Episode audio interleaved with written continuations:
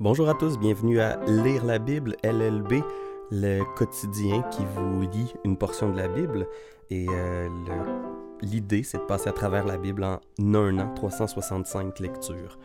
Alors nous en sommes à la 114e. Aujourd'hui, nous continuons le livre de Juges.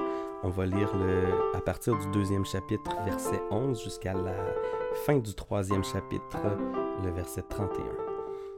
Euh, donc, continuons. Aujourd'hui, je vais lire dans la version Semeur.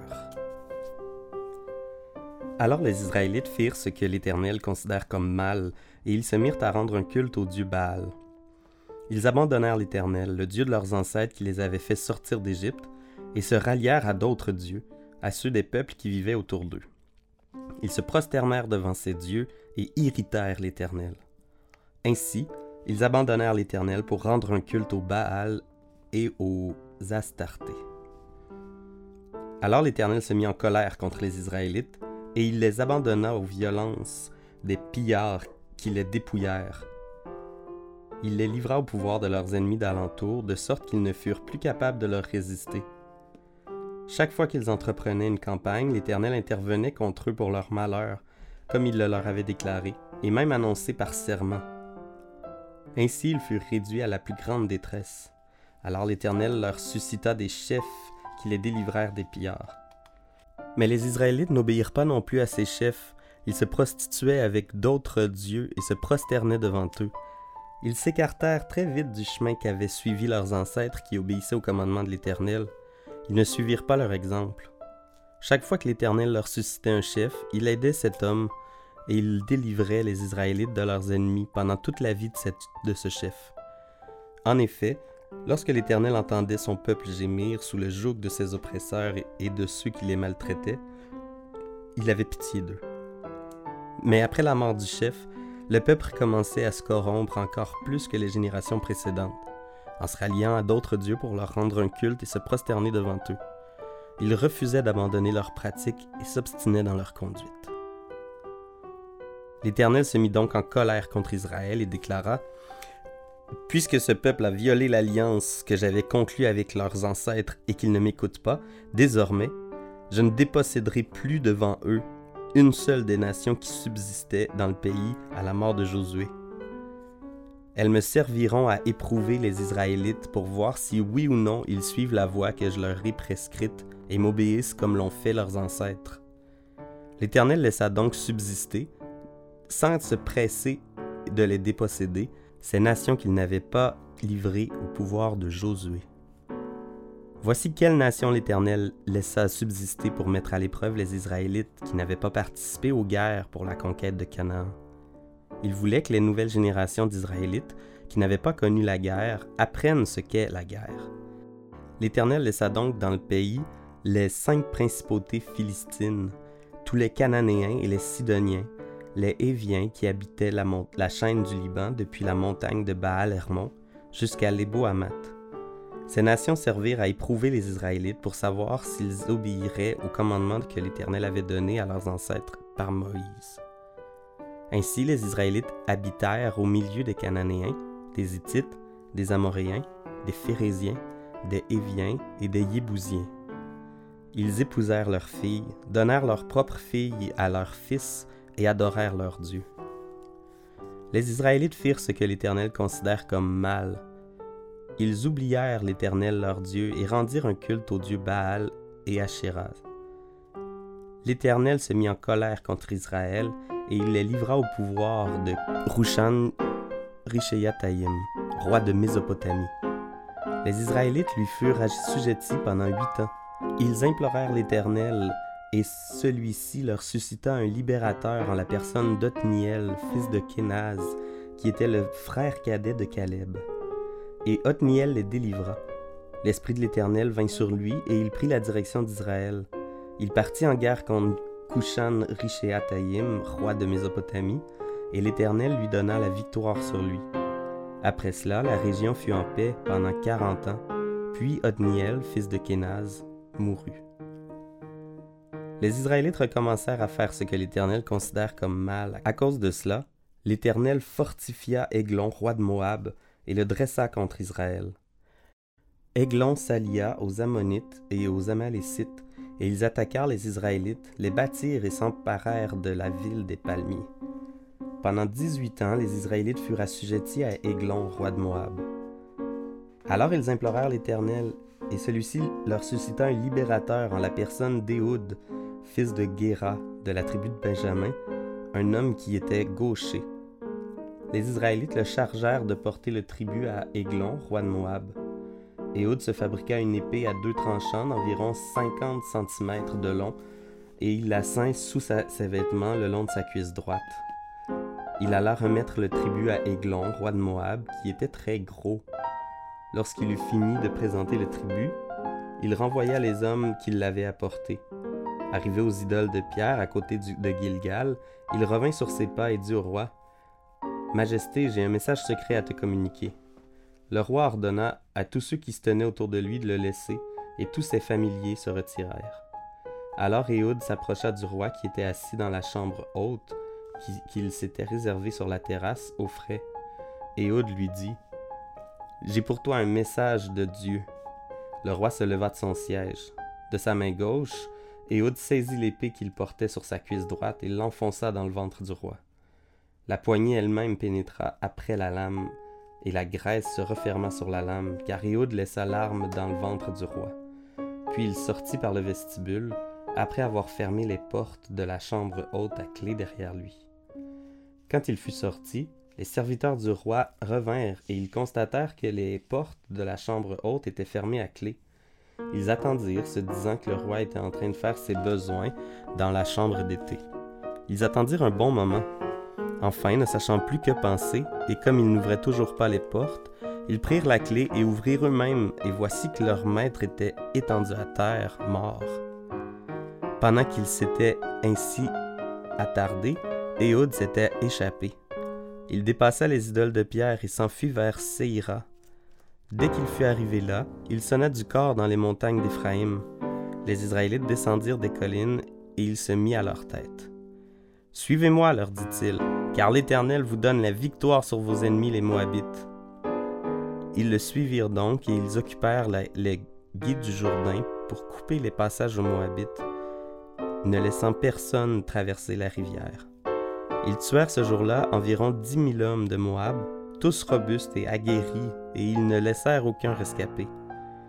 Moab fut affaibli à partir de là par les Israélites, et la région connut la paix pendant 80 ans. Après Éhoud vint Shamgar, fils d'Anath. Il tua 600 Philistins avec un aiguillon à bœuf. Lui aussi fut un des libérateurs d'Israël. Dans la lecture des psaumes, nous sommes rendus psaume 91 et ma version euh, nomme ce psaume un refuge sûr. Celui qui s'abrite tout près du Très-Haut repose en lieu sûr, à l'ombre du Tout-Puissant. Je dis, Éternel, tu es mon refuge et ma forteresse. Oui, tu es mon Dieu en qui j'ai confiance. Car c'est lui qui te délivre du filet de l'oiseleur, de la peste et du fléau. Il t'abrite de son aile, et caché sous son plumage, tu trouves un refuge sûr. Sa fidélité est un bouclier, elle est une armure. Tu n'as plus à craindre ni terreur la nuit, ni flèche qui vole durant la journée, ni peste rôdant dans l'obscurité, ni insolation qui frappe à midi. Qu'un millier tombe à ta gauche et dix milliers à ta droite, tu ne seras pas atteint.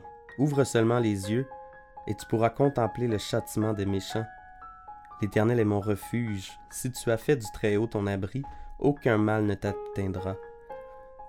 Nul malheur s'approchera de la tente où tu demeures, car il chargera ses anges de veiller sur tes chemins et de te porter sur leurs mains, de peur que ton pied heurte une pierre.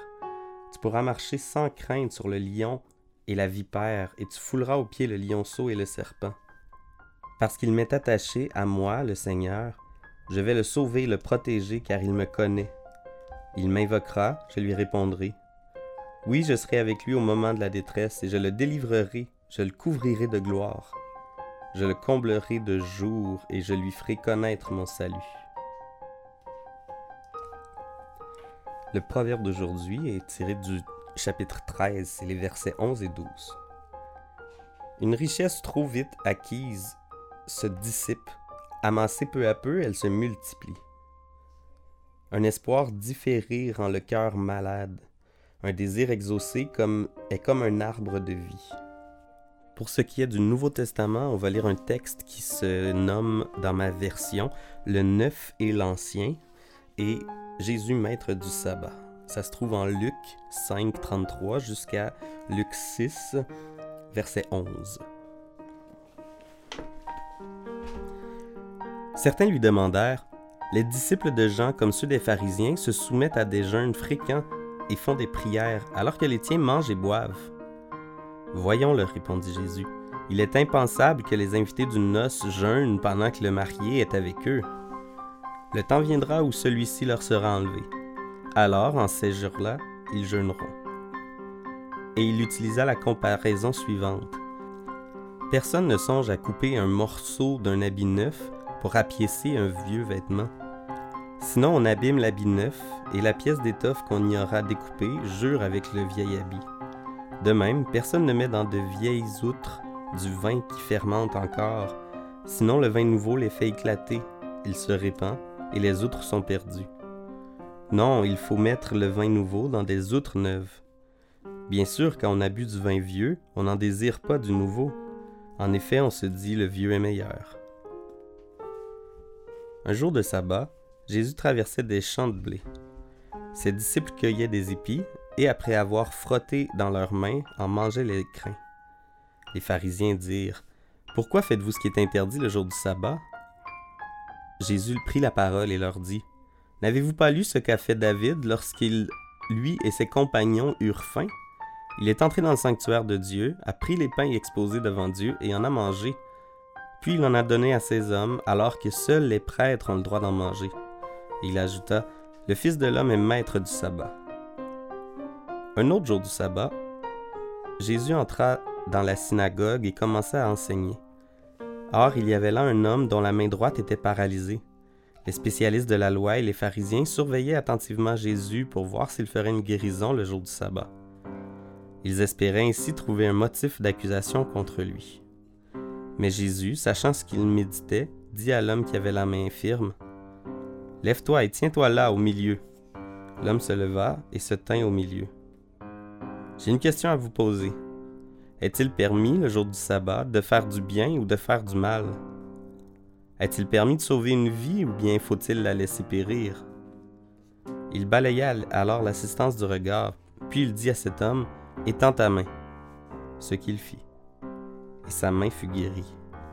Les spécialistes de la loi et les pharisiens furent remplis de fureur et se mirent à discuter entre eux sur ce qu'ils pourraient entreprendre contre Jésus. Prions.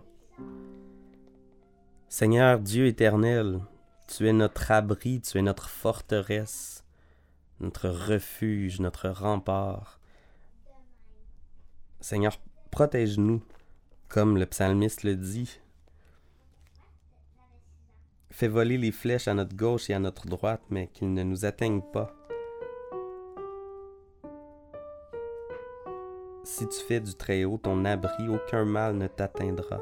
Nul malheur n'approchera de la tente où tu demeures, car il chargera ses anges de veiller sur tes chemins de te porter sur leurs mains.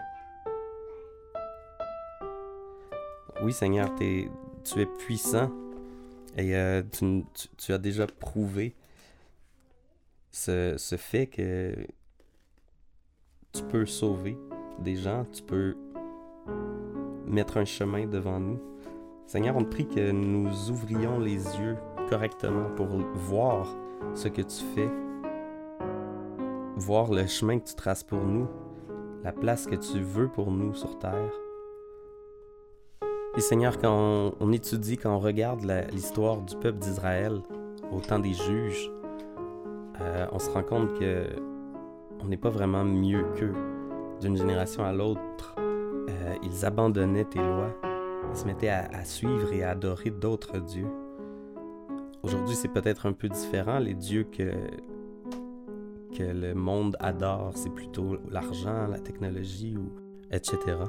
Mais reste que on a tendance à se détourner et même à l'intérieur d'une seule génération, à l'intérieur d'une vie, Seigneur, on a malheureusement tendance à s'éloigner de toi, mais, mais toi tu restes fidèle, même si nous ne le sommes pas toujours, tu restes fidèle envers nous, puis on veut te louer pour ça. Merci pour ta fidélité, pour ta grande bonté, ton amour envers nous. Amen.